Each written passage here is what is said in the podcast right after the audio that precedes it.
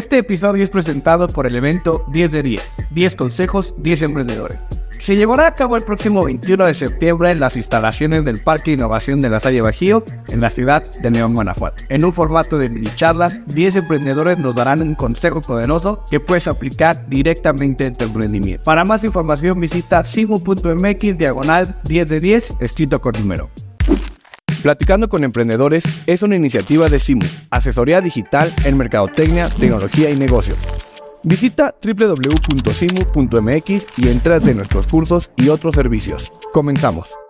Hola amigos, bienvenidos a Platicando con Emprendedores. Mi nombre es Jaciel Villanueva y el día de hoy tenemos a un invitado que es un amante de los animales, es un médico veterinario zootecnista, miembro del patronato del zoológico, si no me equivoco. Es correcto. Eh, Cristian Gutiérrez, bienvenido. Muchísimas gracias por estar aquí. No, al contrario, muchas gracias a ustedes por la invitación y bueno, esperemos por ahí poder platicar un rato. Y obviamente, pues es un emprendedor, ¿no? Pues de eso se trata el podcast. Además de ser médico veterinario, eres un emprendedor y tienes una clínica que es un icono de la ciudad probablemente, ¿no? Quien pasamos por ahí todos los días, ubicamos esta fachada tan, pues tan llamativa, por así decirlo, ¿no? Que, que tiene eh, un perro y un gato. Cuéntanos un poquito cómo decidiste estudiar y cuéntanos la historia de, cómo nace la clínica. Claro, mira, te platico, yo estudio veterinaria, termino de la licenciatura, me voy a Toluca a estudiar la, la especialidad, regreso nuevamente a León y cuando regreso la idea es eh, poner un hospital veterinario. En ese entonces solo existía un hospital en la ciudad y entonces estaba en el sur completamente y yo decido irme más hacia el centro para no ver cómo hay una competencia importante y empezamos el hospital que desde un inicio mi intención es que fuera un hospital. A esto me refiero cuando abres una clínica veterinaria, a lo mejor no se desarrolla 24 horas, tiene un horario de 10 de la mañana a 8 de la noche y decido hacerla un hospital de 24/7 a pesar de que al inicio del hospital éramos tres personas las que laborábamos. O sea, en ese entonces había otro médico, que ahora es mi esposa. Este, Saludos. Una persona en el área de, en ese entonces hacíamos estéticas y pues yo, éramos con, fue, fue con lo que empezamos, pero desde un inicio se le dio enfoque a que fuera un hospital veterinario. Y que además hoy en día, que estás cumpliendo, este año cumples 14 años. 14 años, tu, correcto. ah, es, tu hospital cumple 14 años. Y si no me equivoco, tienes unos servicios que solamente ofreces tú en el estado de Guanajuato. Sí, fíjate que hemos... un poquito de eso. Claro que sí, hemos tenido por ahí la oportunidad de desarrollarnos y crecer un poquito. Eh, somos ahora 32 personas las que trabajamos para el hospital. Eh, yo como director, por supuesto, yo me encargo específicamente del área de cirugía. Cada uno de mis colaboradores hacen diferentes áreas y dentro de la parte quirúrgica, que es la que a mí me gusta y en la que me desarrollo, eh, hacemos, por ejemplo, cirugía de mínima invasión, cirugía laparoscópica, eh, tenemos eh, servicios de endoscopía, que tampoco es que se, se ofrezca tanto, desgraciadamente. Lógicamente, la parte de laboratorio, la parte de imagenología, como ultrasonido, rayos X. O sea, sí hay algunos servicios que somos el único hospital que lo desarrollamos de esa manera y eso yo creo que es lo que ha dado ese crecimiento, ese desarrollo tan grande dentro del hospital. Básicamente, entonces tienes, me imagino que tienes clientes de, de todas las, de todo alrededor, ¿no? O sea, no solo de León. Sí, la verdad es que orgullosamente te platico que tenemos clientes incluso de Guadalajara, eh, tengo gente que viene de Morelia, tengo gente que viene de Zacatecas, de Aguascalientes y bueno, de, de Guanajuato, pues de no únicamente de León, sino en general de sus alrededores. Wow, creo que ese es un... Pues habla, ¿no? De, de la calidad de, de lo que ofreces. 24 horas, 365, es, es, es, suena muy demandante, ¿no? O sea, cualquier emprendedor, pues normalmente lo que quieres es trabajar menos, ¿no? Tú no, tú te fuiste al otro extremo. Tú dijiste, voy a abrir 24 horas todos los días. Cuéntanos ese desafío.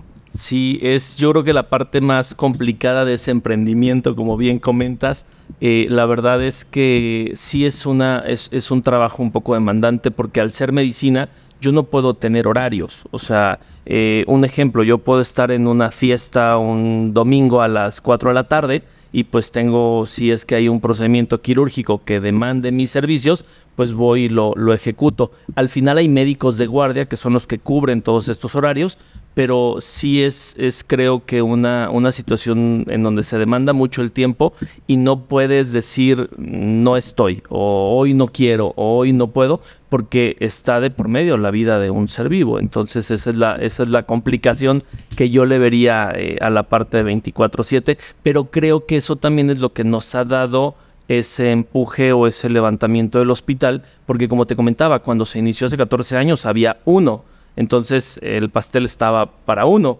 ahora se dividió en dos y ya hoy en día hay, no sé, cuatro o cinco hospitales en la ciudad, porque al final León pues no es grande y, con eso yo creo que se cubren las necesidades en todas las zonas y en toda la parte también socioeconómica del cliente. Cuéntanos una anécdota ahí de que estabas en el bautizo, en la feria y te tuviste que ir, o sea, una que tú digas, esta, digo, tu esposa también es médica y entiende, pero probablemente a otro emprendedor lo metería en, en, problemas. Cuéntanos una que tú digas, esta sí me costó. Yo creo que una de las, de las más emblemáticas, y eso es porque fue un paciente con una situación grave, fue para un año nuevo. 12.30 de la noche suena mi teléfono, estaba un médico de guardia y me dice, oye, acaba de llegar un paciente eh, que fue atacado por otros perros en la calle pero no es de nadie. O sea, lo trajo una persona, un, samaritano, buen samaritano, pero el problema es que pues no tiene dinero. El paciente viene eviscerado, esto quiere decir que la cavidad abdominal se abrió y sus vísceras estaban expuestas. Él había comido parte de sus vísceras, había automutilado y entonces pues lo más sencillo y lo más fácil hubiera sido pues una eutanasia que está aceptada y permitida dentro de la veterinaria pero la verdad es que, no sé, tenía ganas de operar ese día y dije, vamos a ver qué pasa. Fuimos a la clínica a una, una 15 de la mañana, el procedimiento a lo mejor se alargó a las cuatro y media, 5 de la mañana, el paciente salió adelante, se llama Año Nuevo, y lo adoptó una de las doctoras que trabaja en el hospital con nosotros. Todavía vive Año Nuevo. Sigue viviendo Año Nuevo. Algún día se los presento. Gran anécdota. Sí. Si, puedo, consigo la foto y aquí ponemos la foto de, de Año Nuevo. Ahí la tenemos. Y pues eso literal, aparte del buen samaritano, pues también tú lo hiciste de buena voluntad porque no nadie te pagó eso. Sí, no, la persona que lo llevó, él dijo, yo puedo pagar la eutanasia, no puedo solventar el procedimiento quirúrgico ni la parte hospitalaria, pero el paciente e, es algo impresionante en las mascotas, a diferencia de los seres humanos. Si a mí me pasa algo similar, yo entro en un shock y posiblemente muera. El paciente llegó caminando, moviendo la cola y estaba en la mesa y cuando a mí me mandan el video 12.30 de la mañana de que había llegado, el paciente se veía feliz. Entonces, ¿cómo quitarle la oportunidad de que salga adelante? Si bien no somos un centro de ayuda, porque somos un hospital privado, claro. y para que sobreviva, sabemos que eh, tenemos que, generar economía y recursos, entonces sí, sí fue como, pues vamos a ayudarle, es año nuevo, vamos a empezar y, y a ver qué pasa. Yo la verdad es que lo operé pensando en que no iba a salir adelante. O sea, siéndote muy sincero, yo, yo pensaba que el paciente no iba a responder, pero le fue maravillosamente bien. Ya verás las fotos. Qué, qué buena historia. Quiero partir de lo que acabas de decir dos preguntas. Uno, eh, tú dijiste, no soy un centro em, de rescate. En León van a abrir un, un, hospital que, si no me equivoco, ah, obviamente es el primero en León, en el estado, y probablemente... En el eh, país hay eh, algunos. en la Ciudad de México hay, creo que Guadalajara tiene uno, pero sí, dentro del estado es el primero. Cuéntanos, ¿cómo, ¿cómo está este proyecto? ¿Tú qué sabes? ¿Cómo lo ves? Platícanos un poco. Claro. Eh, entiendo que va a ser una inversión bastante importante, arriba de 40 millones de pesos. Yo creo que va a venir a ayudar bastante a los pacientes que no tienen esa economía eh, hoy por hoy, a pesar de que hay demasiadas campañas de esterilización y mucho apoyo para los pacientes de la calle, sigue habiendo demasiadas mascotas en la calle y yo creo que de alguna manera va a beneficiar a esos pacientes y a los que realmente no tengan la economía para generar un servicio privado. Yo, yo lo veo y lo traspolo a medicina humana. O sea, no todo mundo puede asistir al Ángeles o al MAC, ya estoy aquí dando comercial. No, no, no pasa nada. Pero, pero, pero, quien no pueda, pues a lo mejor va a la Cruz Roja o va al regional o si tienes algún tipo de seguridad que las mascotas no lo tienen, pues vas al IMSS o al ISTE, ¿no? Entonces creo que, que es una buena manera de desarrollar medicina para pacientes que no puedan eh, llegar o acceder a servicios privados. Y ahorita que dices, hablas de eh, las mascotas, en, el buen sentido de la palabra, como pacientes. Y justo mi pregunta es esa. Eh, hemos visto que hoy las mascotas, por así decirlo, tienen un lugar muy importante en, en, las familias, ¿no? Y, y, hay una humanización de las mascotas y cuéntanos desde la parte de la medicina, cómo es, está bien, está mal, eh, platícanos un poco. Digo, sé que a lo mejor no hay una sola postura, pues, pero tú como especialista, ¿qué ves en todo este comportamiento de las personas donde ahora pues sí, a lo mejor ya no tenemos hijos, pero tenemos algún perro, algún gato o algo. Claro, ahora les llaman perrijos. Perrijos, ¿no? O gatijos. Claro. Mira, desde el punto de vista de emprendedor es maravilloso, porque económicamente es bien remunerado, definitivamente, pero sí hay gente que, que creo que incluso tiene un apego demasiado importante hacia su mascota y se desarrollan ahora trastornos emocionales. Hay mucha gente que demanda de su mascota para estar bien y no digo que esté bien o mal, pero al final creo que es un trastorno y, no es lo más correcto. Hoy por hoy la gente, eh, parejas ya de, gente de la tercera edad, que sus hijos ya se fueron y, adoptan al perrito o al gatito como su hijo que se quedó en casa, eh, eh, parejas de, LGBT, en donde no saben o no van a tener hijos o no quieren tener hijos y, adoptan a un perrito y realmente se convierte en su hijo. Y, gente eh, eh, de todo tipo tienen mascotas hoy por hoy, las adoptan como su familia. Eso a nosotros como centro veterinario dentro de la privada, pues es maravilloso porque anteriormente el que la gente aceptara una cirugía, estudios de laboratorio, eh, cuestiones en donde habrá un gasto mayor a una simple consulta, no era tan sencillo. Y hoy la gente, hay gente que llega y te dice, es que no me digas cotizaciones, haz lo que tengas que hacer y al final dime cuánto te debo. O sea, sí ha cambiado mucho eso a beneficio de nosotros, pero sí creo que dentro de la parte social pueda haber alguna situación por estos trastornos emocionales de la gente que, que sí llega a tener un apego 100% hacia su mascota. Y que en realidad no es un tema de las mascotas. Es si tuviéramos un apego hacia cualquier cosa, definitivamente podría tener algún tipo de implicación. Ah, así es. Pero sí entiendo, hay una evolución de, a lo mejor antes el perro estaba en la azotea y, y ocasionalmente subían a darle agua y creo que así. Hoy no, hoy no, no, es, son un parte de la familia. Es correcto. De hecho, eso ya hoy por hoy está penado. O sea, si nosotros vemos una mascota en la azotea en condiciones no adecuadas, puedes eh, marcar a gobierno y hay una multa para estas personas que tengan en condiciones no aptas a los, a los pacientes. Hablando un poquito del de, hospital, y aquí en CIMU, pues normalmente hablamos de tecnología, mercadotecnia, emprendimientos. Cuéntanos, ¿qué, tecnología utilizas? ¿Cómo ha ayudado la tecnología? Obviamente la, la veterinaria avanza como la medicina, pero del otro lado, del lado del emprendimiento, ¿Qué tecnología usas? ¿Cómo te comunicas 24/7? ¿Algún software especial que tengas? Cuéntanos un poquito de esa parte tecnológica de tu emprendimiento. Yo, me he dado cuenta, el hospital cuenta con un software de, de veterinaria, vamos, desarrollado por un ingeniero pero es un software, em, no sé cómo llamarlo, que lo ocupan muchos, o sea, lo puede comprar quien sí, es un software en caja normalmente. Es, correcto. Eh, el punto es que yo creo que un centro veterinario que ya tenga un trabajo importante debería de desarrollar su propio software, porque cada empresa es completamente diferente. Claro. Eh, ejemplo, tengo amigos que tienen empresas que su fuerte es la parte de la estética canina, un ejemplo. Nosotros, ejemplo, no hacemos estética canina. Nosotros nos enfocamos 100% a la parte clínica del paciente, a la parte de medicina, y esos software a lo mejor están más enfocados, tristemente, a esa área porque era lo que más desarrolla el médico veterinario. O sea, antes el médico veterinario era el, el bañaperros. Sí, sí. Sí, sí, realmente así era. Hoy en día eh, ya las cosas van cambiando y yo creo que estos software deberían de estar como diseñados específicamente bajo la necesidad de cada empresa. Nosotros tenemos uno genérico o así en caja como comenta. Funciona. Y funciona, pero creo que tiene muchas deficiencias para lo que el hospital desarrolla.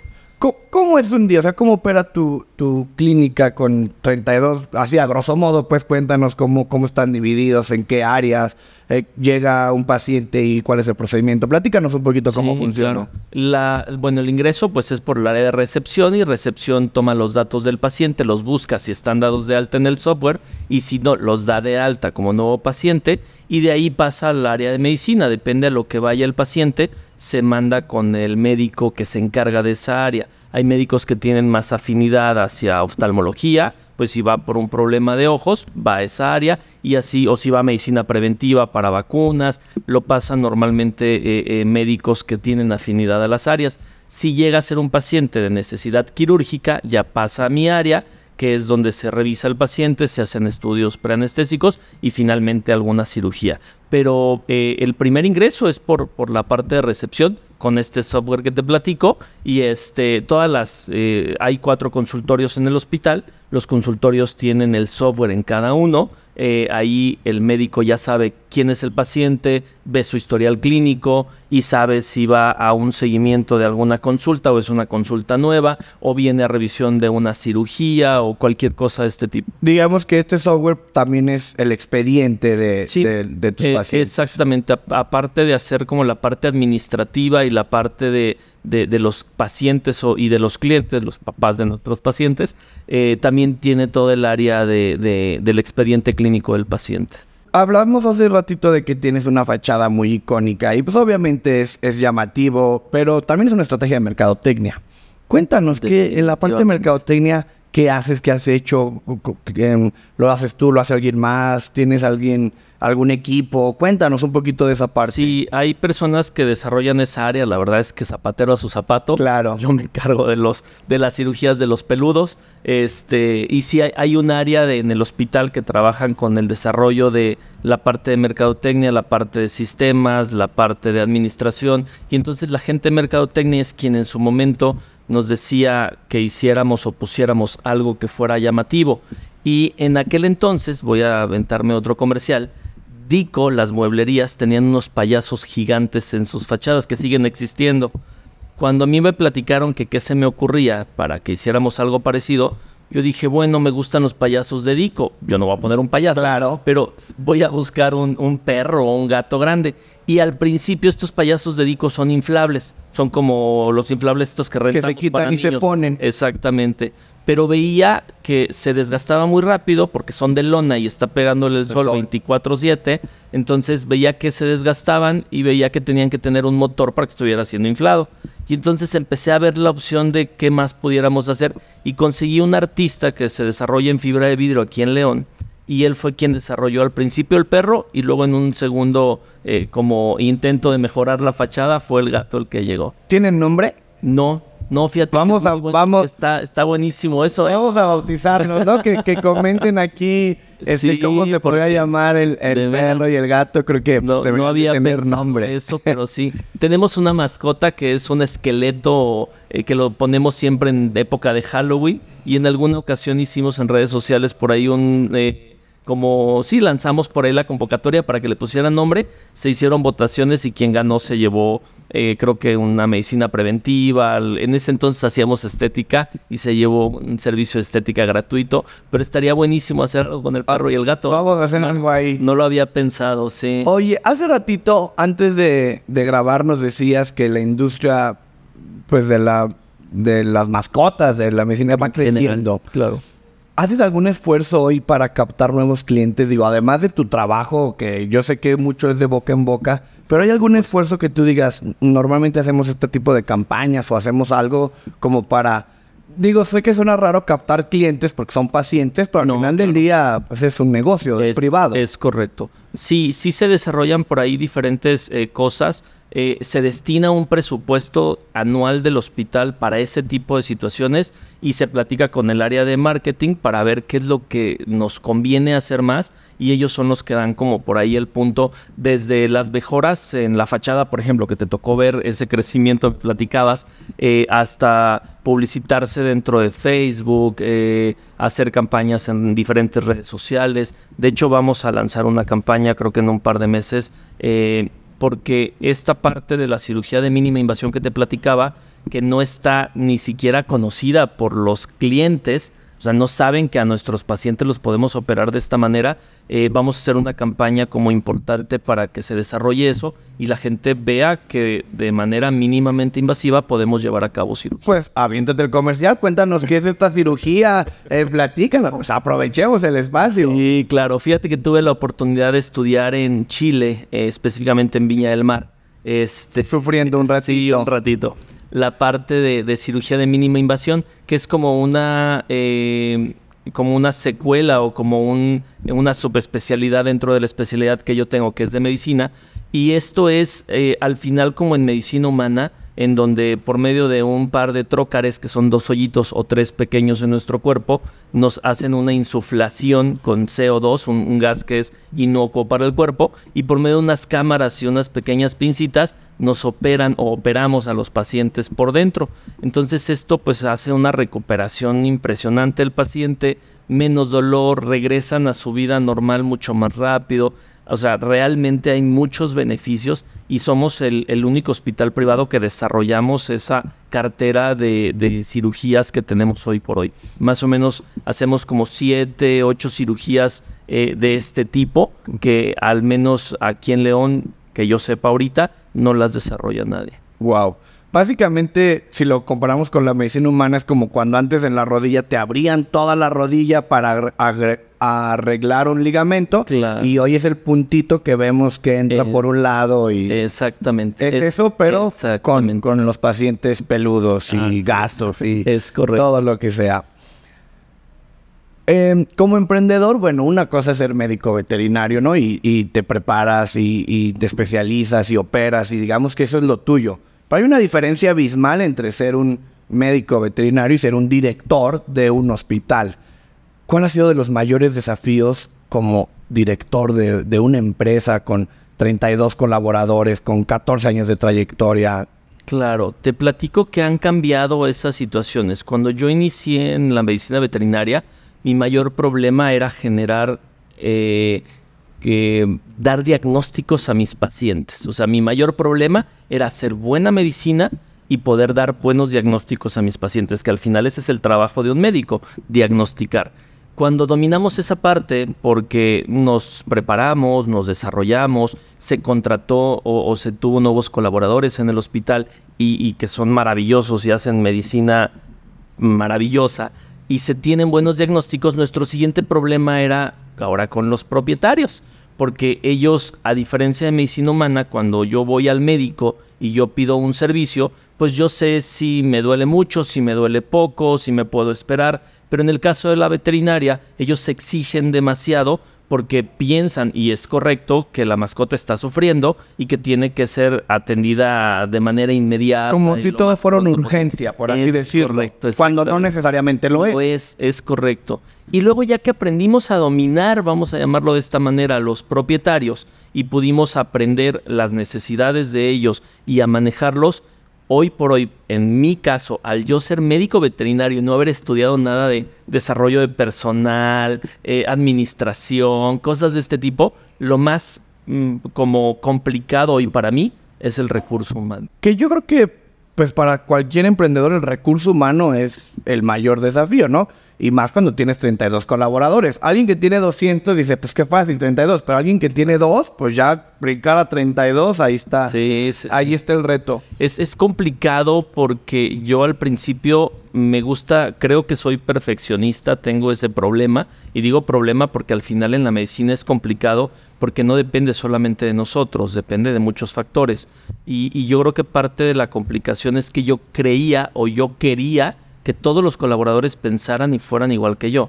Y eso hoy por hoy ya entendí que no, pero me llevó 14 años llegar a este punto, me llevó mucho estrés, dolores de cabeza, eh, problemas o, con ellos, pero hoy la verdad es que creo que el equipo está muy bien consolidado. Hay quien no va hacia el mismo lugar y bueno, se toman de repente cartas en el asunto, pero sí creo que es ahorita como la mayor complicación. Oye, pero está, está, me llama mucho la atención que lo tienes muy bien mapeado en, a lo largo de 14 años. A ver, lo primero fue, pues, ser buenos médicos, ¿no? O sea, hacer, Claro. hacer buena medicina. Buena medicina. Después fue, pues, tener una buena relación con nuestros eh, clientes, ¿no? Entenderlos, sus necesidades y, y encontrar el punto medio donde sí es una urgencia, pero vamos a entender los tiempos y ahora el desafío está en, el, en la administración del personal. Sí, sí. Pues ahí está el caminito, ¿no? O sea, primero hay que ser buenos, Sí. a los clientes y luego por ahí con el De hecho, personal. se, se pretende tener un área de recursos humanos. O sea, eh, platicando con amigos con otros hospitales en la República, me dicen, es que yo cuando tenía ocho colaboradores ya tenía un departamento de recursos humanos. ¿Cómo es posible que tú con 32 no lo tengas? Y no lo tenemos no porque no querramos tenerlo. El problema que yo tengo hoy en día es falta de espacio. El hospital creció tanto y se desarrolló tanto que ha habido como complicaciones en esa parte. Y yo creo que si voy a tener a alguien de recursos humanos es para que esté ahí adentro y resuelva todo Claro. en el momento. No hacerlo como un outsourcing en donde a lo mejor el médico quiera hablar con alguien y al no poderse trasladar va a acabar hablando conmigo Y estoy es ahí enfrente. Va a acabar en lo mismo, es correcto. ¿Qué decisiones difíciles has tenido que tomar? Sobre todo como emprendedor, que dices, híjole, esta fue una decisión que nos costó mucho. Ya sabes, ¿no? Que siempre estás como opción A, opción B. Cuéntanos una decisión difícil que digas. Yo creo que la- las decisiones difíciles del hospital es el, el qué aparatos vamos a adquirir para desarrollar una mejor medicina.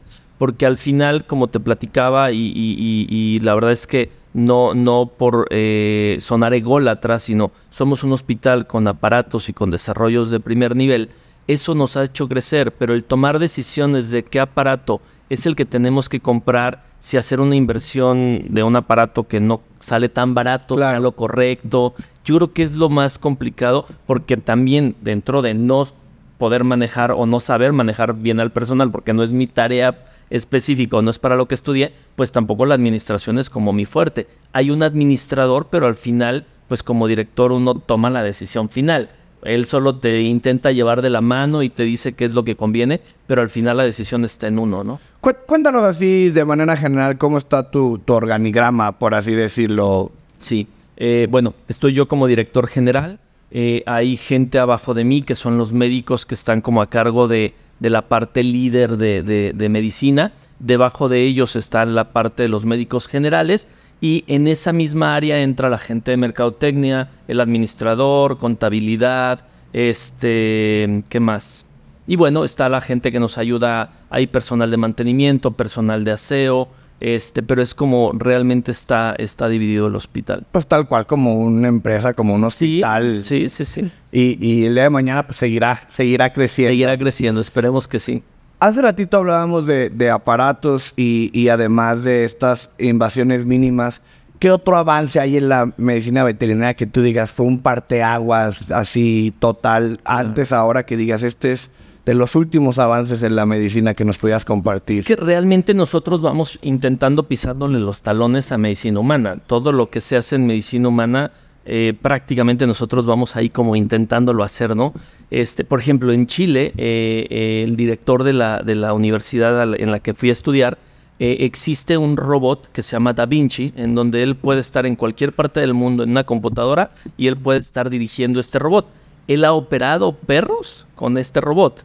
O sea, esto es así como súper extraño porque debe ser un aparato que cuesta, no sé, 30, 40 millones de pesos posiblemente y no es remunerable o no es una adquisición que se vaya a hacer, al menos ahorita en este momento en medicina veterinaria. Pero se puede hacer todo lo que te imagines que se puede hacer en humanos, se puede desarrollar en veterinaria. Sí, que, que el Da Vinci en humanos es así, caso único, especial, algo que el médico no puede venir, bueno, pues que se conecte, ¿no? Y no hay correcto. tantos en México. Sí, no, no, no. Ahora imagínate usarlo para, Para una mascota. eh, Sería maravilloso. Sí, Esperemos algún día, o sea, no, ¿Por no, no no? me cierro a las puertas, estaría padrísimo. La educación en la medicina es fundamental, ¿no? O sea, es un, me- un médico nunca deja de, de- de aprender. aprender.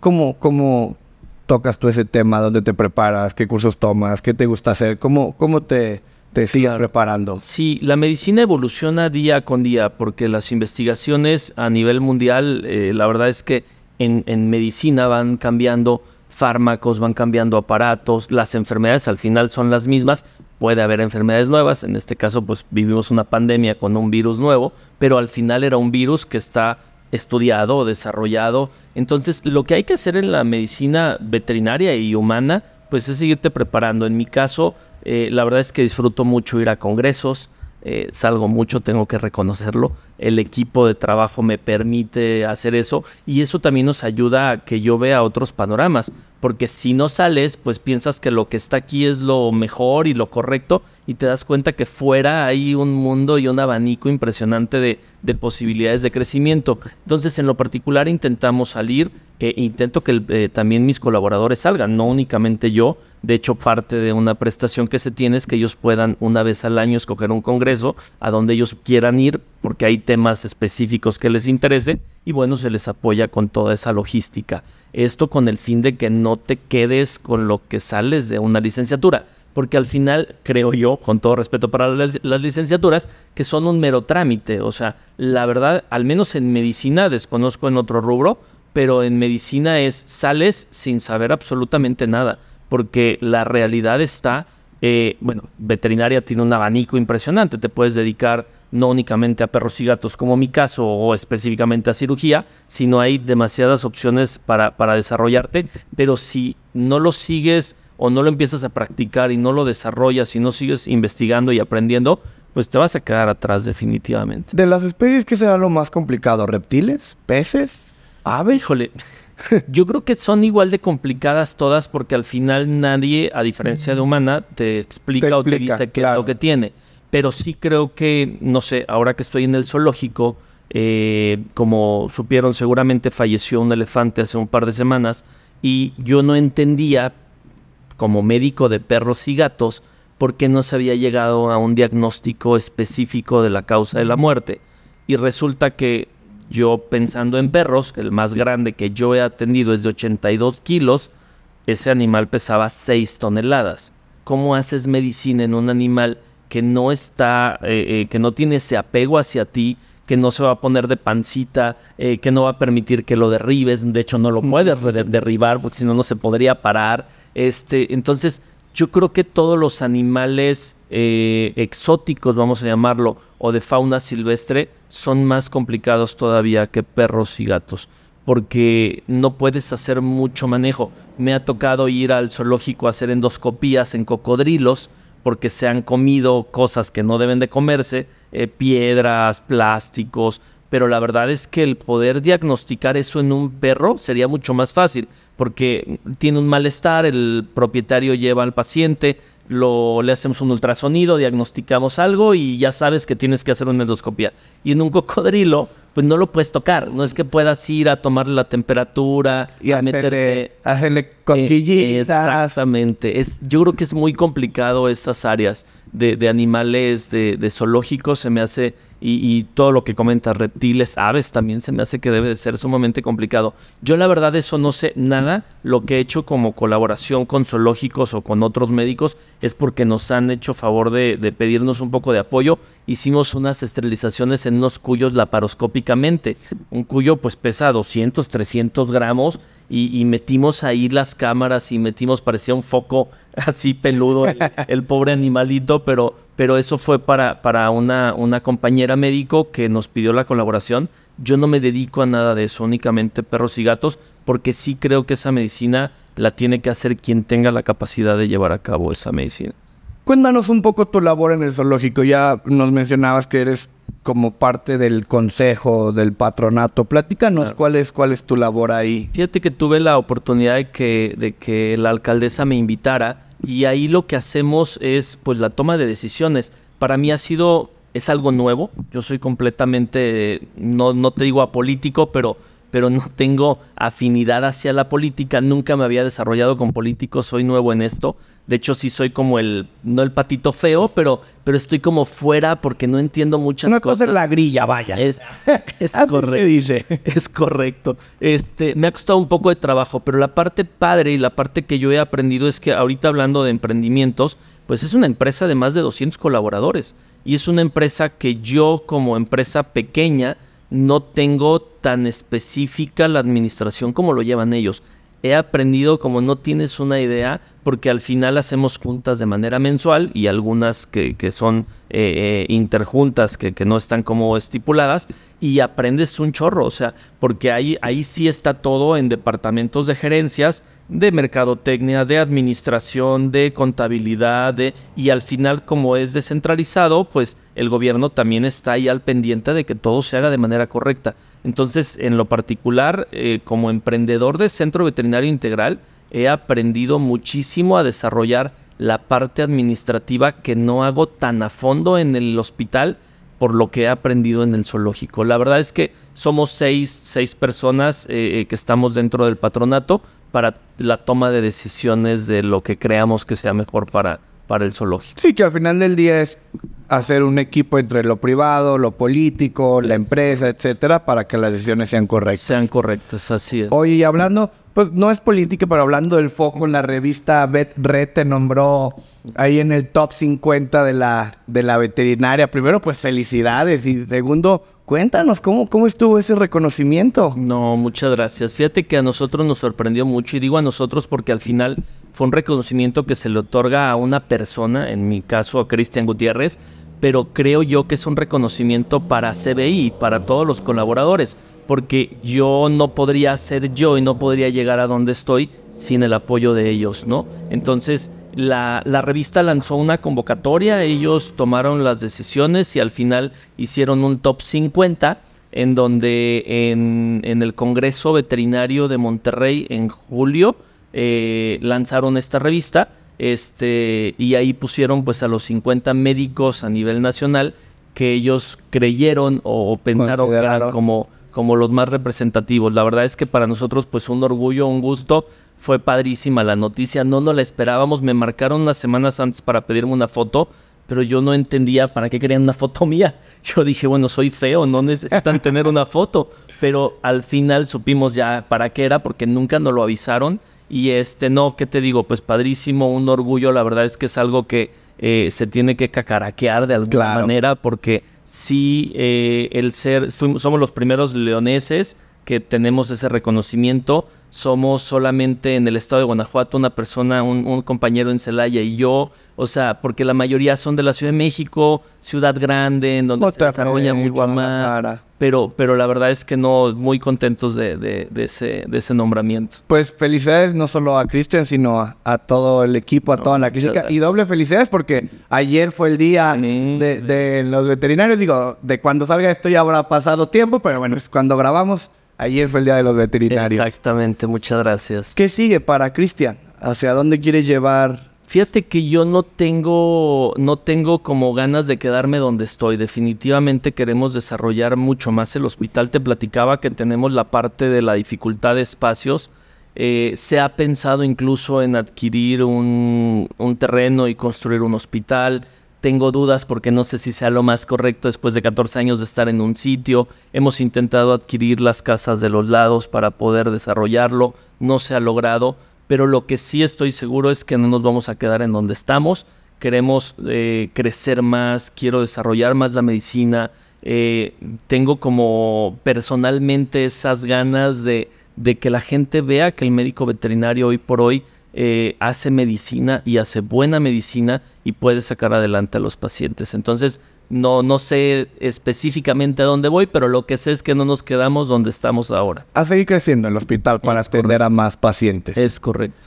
¿Team perro, team gato?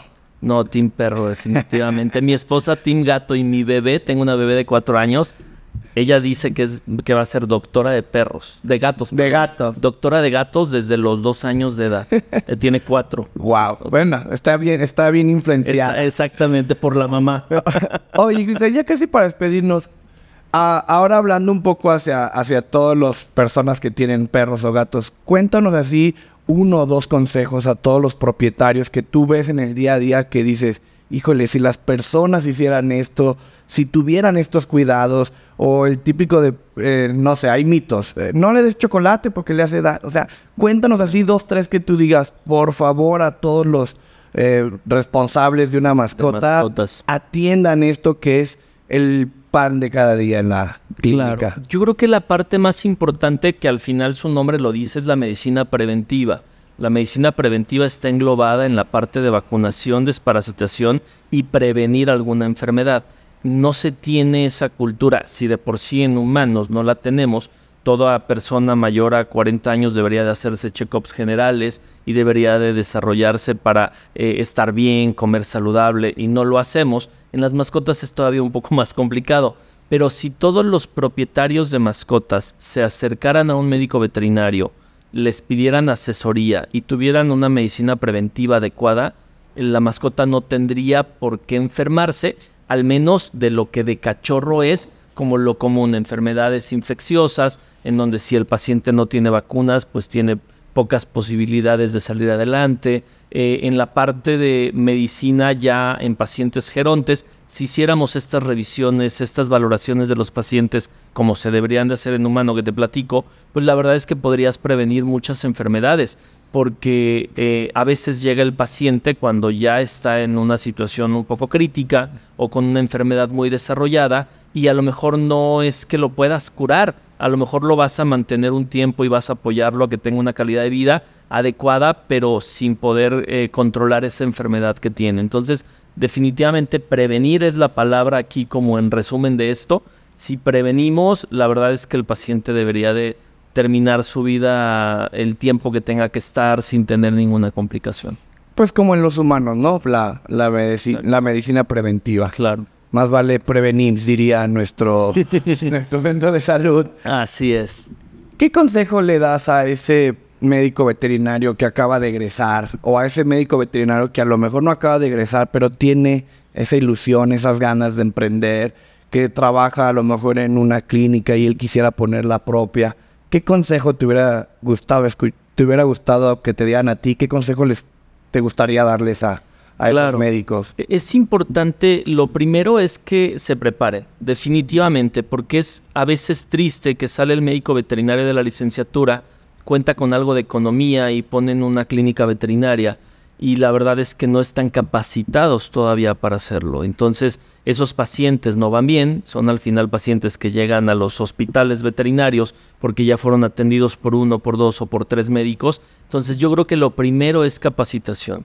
Y después de ahí, yo pensaría que antes de abrir una clínica veterinaria tienes que tener algo de conocimiento de administración y algo de conocimiento de, de desarrollo de empresas, porque si no vas aprendiendo sobre la marcha, y puedes tener unos tropiezos importantes que te ocasionen tanto pérdidas económicas y en este caso pérdidas de pacientes.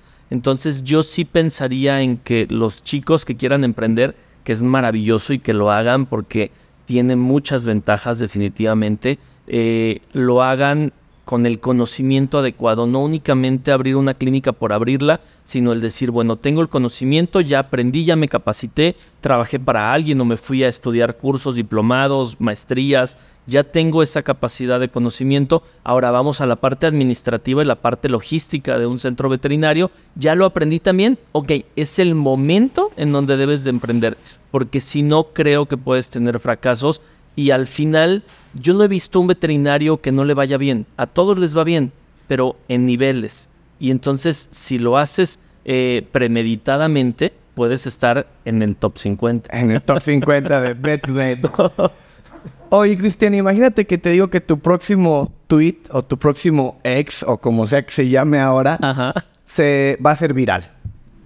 Lo van a ver millones de personas. ¿Qué mensaje te gustaría dejar de Cristian para el mundo? Yo creo que lo, lo que me, me, gustaría decirles es que todo lo que hagan, en lo que sea, lo hagan con toda la pasión que puedan.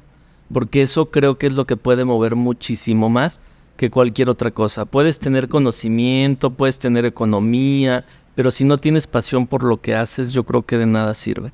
Si lo pudiera hacer, sería eso. Hacer las cosas con pasión. Es correcto.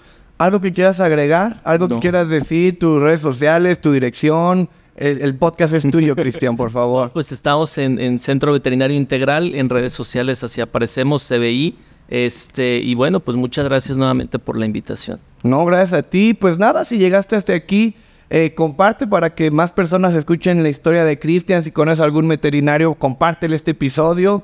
Y pues nada, eh, a nombre de todas las personas que hacemos posible platicando con emprendedores, muchas gracias y nos vemos la próxima semana. Gracias, Cristian. Hasta luego, muchas gracias. Hasta luego. ¡Nos fuimos!